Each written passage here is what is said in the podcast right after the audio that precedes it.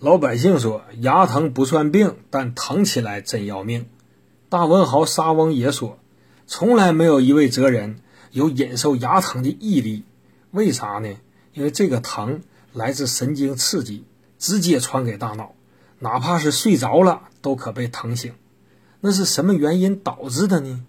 隋代名医曹元芳说：“骨髓不足，阳明脉虚，再被风冷所伤，就发生了牙疼。”但另有一种牙疼例外，书中代言，就是龋齿。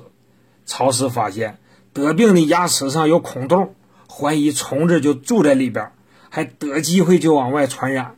特别指出，这种牙疼用针灸的办法不会好，得用外敷药把虫子毒死，疼才会停止。那外用什么中成药好呢？牙痛药水，内含酒精。冰片、细辛、丁香、荜拔、高粱姜，可止痛杀菌防蛀，能用于一切神经牙痛。